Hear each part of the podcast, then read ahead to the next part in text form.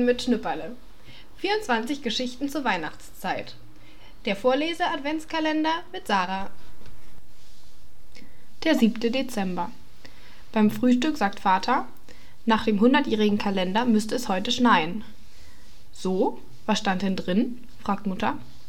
In der Nacht auf den siebenten sehr kalt, den Tag über großer Schnee bis zum Abend. Oh, das wäre fein, ruft Anne-Rose. Schnee wünsche ich mir schon lange.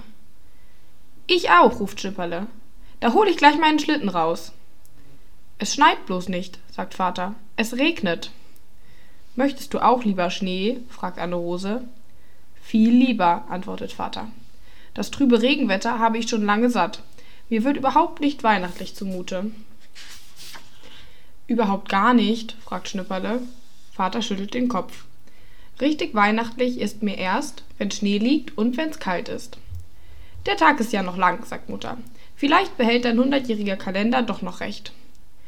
Vater nimmt Anne-Rose im Auto mit zur Schule. Als sie fort sind, bekommt Stüpperle seinen nachdenklichen Tag. Und wenn er den hat, kann er nicht spielen. Immer wieder baut er seinen Bauernhof um. Er stellt die Schafe in den Schweinestall und gleich darauf schimpft er mit ihnen und jagt sie wieder hinaus.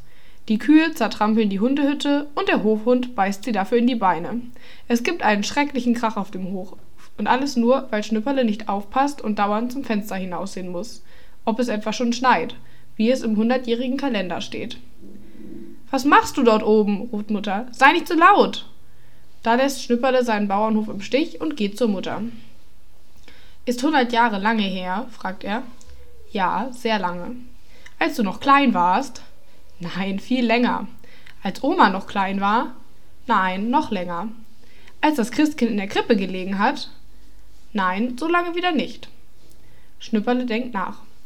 Aber Gespenster hat's da noch gegeben, nicht? Gespenster hat's nie gegeben, sagt Mutter. Das haben sich die Leute doch bloß eingebildet. Bloß eingebildet? Ja. Ist der hundertjährige Schnee aus dem Kalender auch bloß eingebildet? fragt Schnüpperle. Nein, der nicht. Warum nicht? Weil es vor hundert Jahren am 7. Dezember wirklich geschneit hat. Und einer hat es damals aufgeschrieben. In einem Buch? fragt Schnipperle. Ja. Von den Gespenstern, das stand aber auch in einem Buch. Du hast uns doch selber vorgelesen. Die Geschichte war aber ausgedacht. Der hundertjährige Schnee nicht. Nun pass mal auf, sagt Mutter. Wenn Vater jetzt jeden Tag aufschreiben würde, was wir für Wetter haben, dann könnten es die Leute in hundert Jahren doch noch lesen, nicht? Vater geht aber jeden Tag ins Geschäft, da hat er keine Zeit dazu. Vater könnte es ja abends aufschreiben, sagt Mutter. Abends ist er müde oder er liest selber. Aber wenn er es trotzdem aufschreiben würde, dann könnte man es immer wieder nachlesen, auch in 100 Jahren noch. Und manche Leute glauben eben, dass alle 100 Jahre das gleiche Wetter ist. Vater auch. Er glaubt es vielleicht nicht, aber er möchte es gerne. Vater soll aber nichts aufschreiben. Wird er ja nicht. Aber warum bist du denn so dagegen?